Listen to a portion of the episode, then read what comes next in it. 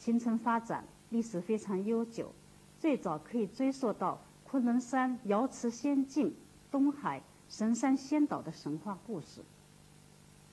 殷周时代就有了灵佑、灵台、灵昭的文字记载，唐宋时代进入了全面发展，明清到了顶峰。现在人们所看到的古典园林，基本上是明清时代建的，或者是更早以前经过明清时代改造过的。它们是中国古代园林的代表，具有非常高的历史文化价值。中国古代园林是经过造园匠师精心策划的，运用堆造假山、布置水面、养花种树、营构建筑。匾联题词等手段，艺术的再现一个理想的空间，是园林主人畅神游赏、吟诗作画、品茶尊酒、抚琴对弈、聚朋会友，甚至于是坐禅修道的地方。清朝的帝王还有在园林里边闭轩听政、生活居住的传统。园林大致可以分为。皇家园林、私家园林、寺庙园林，还有衙署、会馆、书院园林等等四大类型。这是根据园林的性质和园林的归属地位来分的。而其中以皇家园林和私家园林最具有代表性，并且主宰着整个中国古代园林的发展。那么从地域分布上来讲，它还可以分为北方园林。江南园林和岭南园林三大类，不论是哪一种园林，都根植在中国几千年传统文化基础之上，和孕育这一传统文化的国土环境之中，所以表现出来鲜明的共同特点。第一点呢，就是师法自然，巧于阴界。中国古代园林的营造，体现了人和自然的和谐统一。园林中的自然景观是华夏大地锦绣河山的浓缩。比如说山的表现，或者像杭州西湖群山、四川峨眉山蜿蜒起伏、苍翠欲滴那样的清幽秀丽，或者像黄山庐山的奇峰怪石、悬崖峭壁、高峰峡谷那样的雄伟壮丽。或者像桂林的峰丛石林、神秘洞府那样的灵秀、神秘；园林的水或者表现如太湖、西湖那样的海阔天空，或者再现河流港岔那样的迂回曲折，或者表现瀑布溪流那样的奔腾欢跳等等。而园林中的树木、花草、虫鱼是山林野趣。荷塘秀色、鸟语花香和春夏秋冬四季景色的提炼和写照，这一切自然景观虽然是人工创造的，但是是师法自然的，故而像是天生地就的一样，正好像是明代赵元嘉继承在他的书《原野》中所说：“虽由人作，宛自天开。”园林中的厅堂、轩榭、亭廊、桥等等。建筑是来源于生活的，是地方民居建筑的升华再现。它们的形象通透轻盈，变化多端，大小相间，错落有致地融化在自然山水林泉之中，使建筑和自然和谐统一，进而达到人和自然的和谐。园林中的路是联系景点的纽带，起导游作用的。园林的路是乡村小道、盘山登道的艺术再现，也是景的组成部分。庭院中的花街铺地具有装饰趣味性，烘托出了高雅的建筑环境气氛。书法诗文也以匾联的形式融入园林，达到丰富园林文化内涵的作用。中国园林。就是综合运用了上面多种因素的艺术布局，再创了一个源于自然又高于自然、源于生活而又高于生活，并且赋予了情感理想化了的自然，呈现出一派阴阳明暗、高下起伏、气韵生动的自然美，与同一时期的西方规整对称式的人工美形成了鲜明的对照。巧于阴界表现在两个方面，第一个方面就是充分的利用自然的环境，化不利因素为有利因素。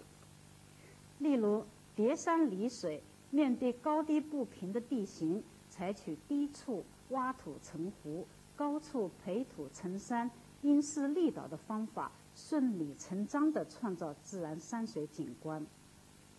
园林建筑随地形变化而灵活布置。适合建亭的就建亭，适合建榭的就建榭，随地势变化而高下曲折有致。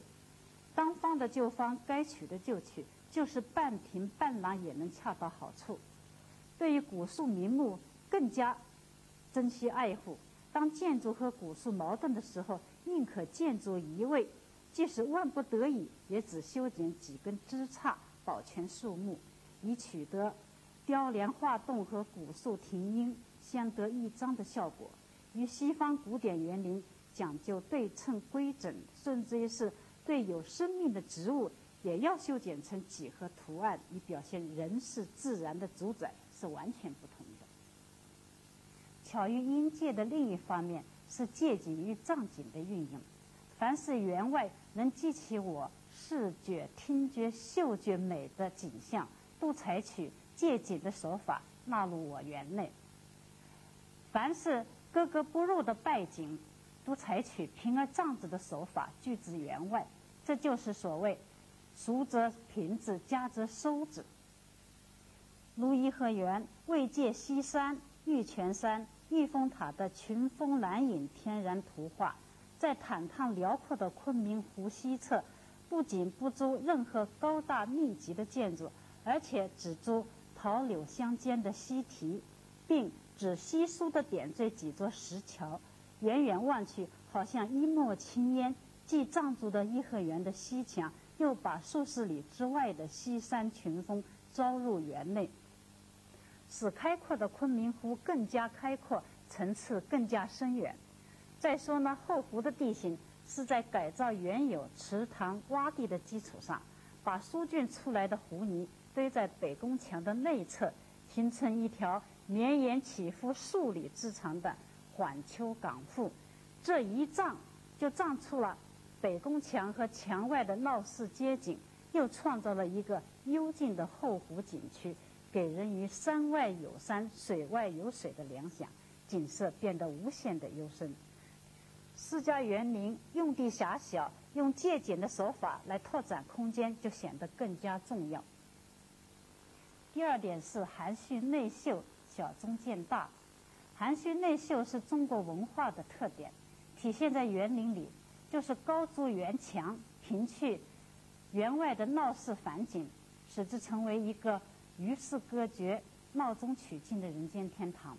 私家园林的用地是有限的，皇家园林用地虽然广阔，但是也是有限的。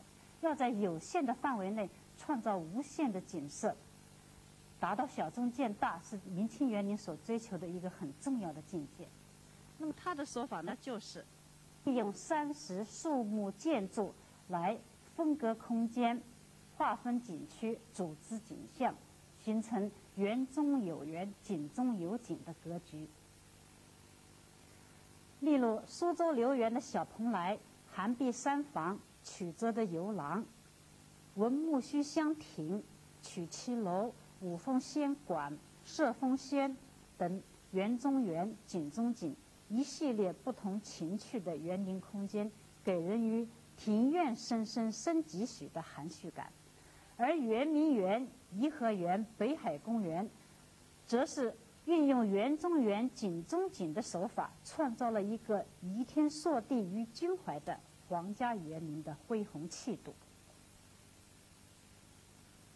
造园构景有前引、高潮、接景的章法，园中自园、景中自景，是通过一系列体阶开合、明暗对比鲜明的一系列空间和灵活多变的游览路线，形成动态的立体画卷。在这动态的立体画卷之中，全园景色最优美的、寓意最深刻的主景放在园子的深部，千呼万呼始出来，犹抱琵琶半遮面，达到景越长境界越大的目的。在这高潮出来之前，又设置重重曲折的晦暗的过渡空间，渐入佳境，豁然开朗。引起游人饥坑的审美情趣，而妙物美景。这种手法与西方同一时期的古典园林开门见山、一目了然是完全不一样。颐和园从广场进东宫门、仁寿殿，再穿行于仁寿殿的牌坊、殿堂的庭院之中，再走出一带。看不透却走得通的港埠小丘，在不经意之中，空间豁然开朗。西山远影浩荡，昆明湖金碧辉煌的万寿山突然奔来眼底。空间在此一截，这一截截得浩浩荡荡，大有如奔马绝尘的气概。当你在。穿排云门、排云殿、德辉殿，再登上数十级朝真道，来到佛香阁平台，放眼众目那园里园外的湖光山色、田园村廓、锦绣河山，通通备于我足下。空间在此一节，这一节节的气象万千，大有如。纵流归海的气概。苏州留园在大门入口与园林区之间有一道五十来米的狭长通道，造园匠师把它处理成了一个厅室走廊、三室庭院等十多个空间相互穿插。大小相间，明于暗，横于纵，互相对比，创造了一个非常有兴趣的前引的空间。当你不知不觉走到了走完了这条路，来到主体园林的入口，古木交科的地方，园林的景色还只能透过一个一个的漏窗，若隐若现的出现。最后呢，通过。一道洞门，来到一个敞台，这时瑰丽多姿的湖光山色，才和盘托出，把人的审美情趣推到了高潮。第三点是诗情画趣，无限意境。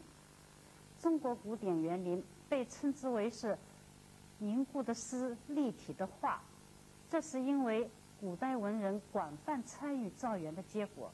在园林的景物中，自然就渗透着文人的那种诗情美、画趣美和意境美。诗情美主要是通过匾联来体现，匾联通常是运用极其简练的语言和书法的形式，作为该景点的命名，或者是作为景物的特色的描述，或者是。作者心中的情感的一种抒发，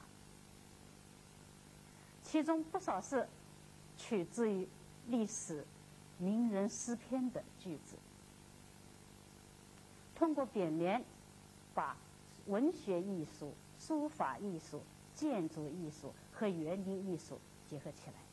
比如颐和园的知春亭，出自于苏轼“竹外桃花三两枝”。春江水暖鸭先知，点出了春天的意境；而三色湖光共一楼，道出了登楼远眺湖光山色齐收眼底的妙境。苏州的拙政园中的四面和风亭的匾，表达了主人清高脱俗的气节，又使人深入其境者产生无风也有风的感受，使人回味无穷。而沧浪亭的对联“明月清风本无价，远山近水皆有情”，既点出了景点的环境特征，又道出了主人对大自然一往深情的追求。明清园林的匾联多得数不胜数，好的匾联简直是一份无声胜有声的说明书。古典园林的画境美是诗情美的基础，是诗与画的统一。只有优美的风景，才能激发、引发出诗的激情。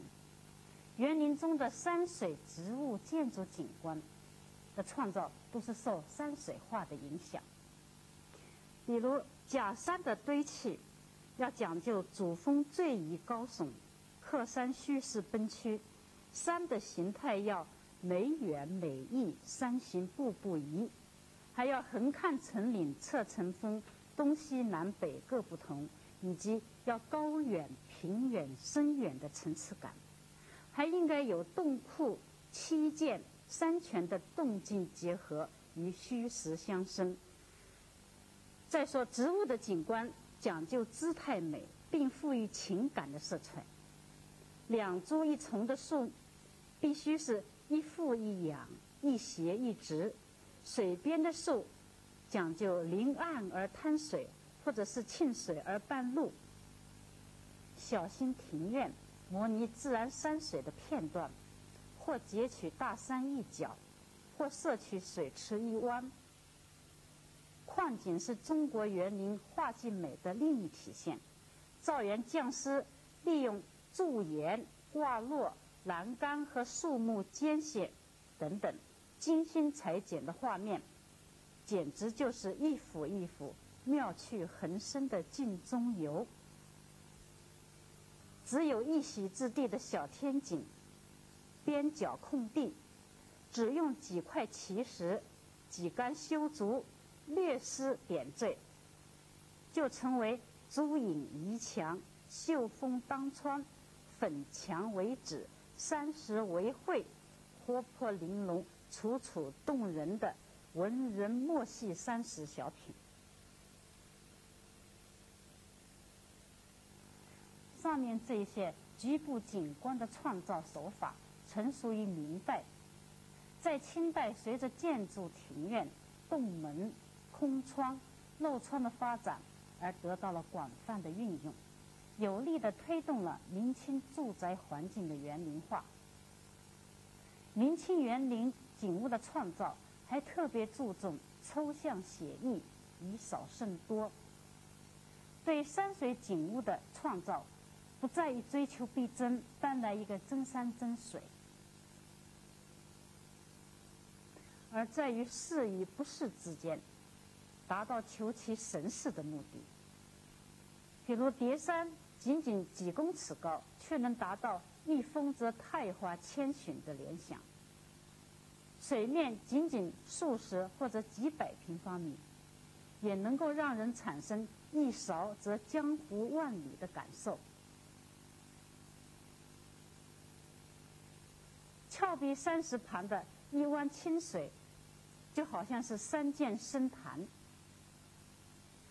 水池边的一片石板、数块石头，就好像是山砌的石滩和基石。山坡上面的几棵古树、几块石头，就给人以山林野趣的韵味儿。在湖面的小小岗岔上架一道石板小桥，就给人以流水不尽的联想；而在山林中的一道白色的云墙，就像是白云深处有人家的一种境界。园林的意境美是诗情美和画境美的统一，是一种更高层次和更广泛含义上面的精神境界。这是中国古代园林的一大特点。而不同类型的园林和不同主人的园林，意境是完全不一样的。皇家园林所要追求的是唯我独尊、皇权至上。移天缩地于君怀的一种统治意识，以及长生不老的神仙境界。比如颐和园在万寿山的前山和前湖主要景区，在地形改造中，景观布局结合了水利工程，并且融入了乾隆皇帝祝贺母后六十寿辰的忠孝报国之情。万寿山是在原来孤丘的基础上向东拉长，呈现一个一千米宽、六十来米高的近似正三角形。从正面远看，山势虽然不高耸，却有稳如泰山的气概。昆明湖北边宽，南边窄，在十七孔桥处往里呈弧形兜转，形成一只大寿桃。主景排云殿佛香阁建筑群，从湖边云辉玉宇牌楼开始。经过排云殿到山顶佛香阁，以密不容中之势层层铺设，主体建筑佛香阁以全园最华丽的色彩、最高大、最稳健的八面体，坐落在四十米高的石台上，超过万寿山耸入蓝天白云，在前后左右宝云阁转轮藏。等等，众多的小体量的建筑簇拥对比之下，把一个君权神授、唯我独尊的帝王气度表现得淋漓尽致、无以复加的程度。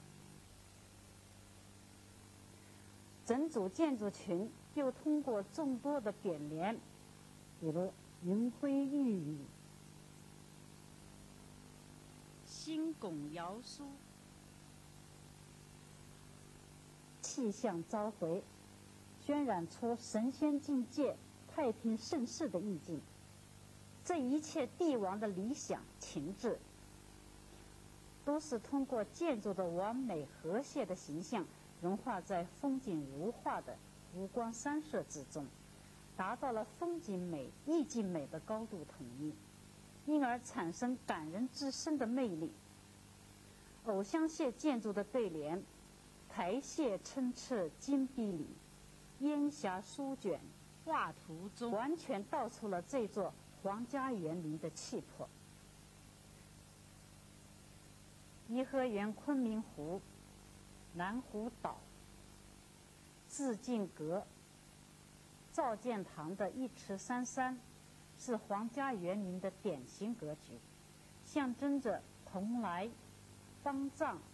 瀛洲的神仙境界，虽然帝王长生不老的愿望是无稽之谈，但昆明湖在三个岛屿的点缀之下，所产生的水外有水、山外有山、层次深远、扑朔迷离的美丽画卷，着实使人产生神仙境界的联想。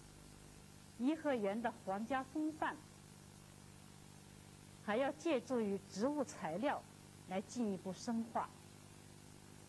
万寿山前山以成片的常绿松柏来寓意江山永固、长生不老。乐寿堂一饮馆以牡丹、海棠、玉兰象征着荣华富贵。私家园林的意境美就完全不同了。园林的主人多数是官场失意、对现实社会不满的文人隐士，因此园林的景观自然就渗透进了他们对封建集权制度的不满、对独立人格的追求、对人生哲理的感悟。因此，园林就成了他们安顿灵魂的绿洲，享受人生的安乐窝。园林的主题立意、总体布局到具体的景观设计，都围绕着这样的格调来展开。苏州偶园反映了园林主人向往陶渊明弃官归田、返璞归真的隐居生活和夫妻的情深意笃。群山环抱着的自然环境，朴素无华的藏书楼。枝帘老屋、城曲草堂、隐喻为读书明智、垂弃富贵、甘愿淡泊宁静的生活。双灶楼、枕坡双影，让人联想到他们形影相爱的真挚情感。依护城河的听鲁歌，是说护城河上的划桨摇橹声，通宵达旦不绝于耳。水中的山水涧水榭，道出了欧阳修的诗句：“醉翁之意不在酒，在于山水之间也”的意境。东山上的五爱亭，表达了夫妻的自由、自在、自得、自足。诚如陶渊明的诗：“众鸟心有托，无以爱吾如”的理想境界。中国古代园林艺术经过漫长的历史，在明清时代发展到了顶峰，取得了很高的艺术成就，并对世界的园林艺术发展产生过重大的影响。明清园林艺术。这座中国传统文化宝库中的奇葩，将随着时间的推移更加光彩夺目。现代园林只有在继承传统园林文化的基础之上，再复制于时代的要求、时代的特色，才能发扬光大。现代园林之花才能越开越艳。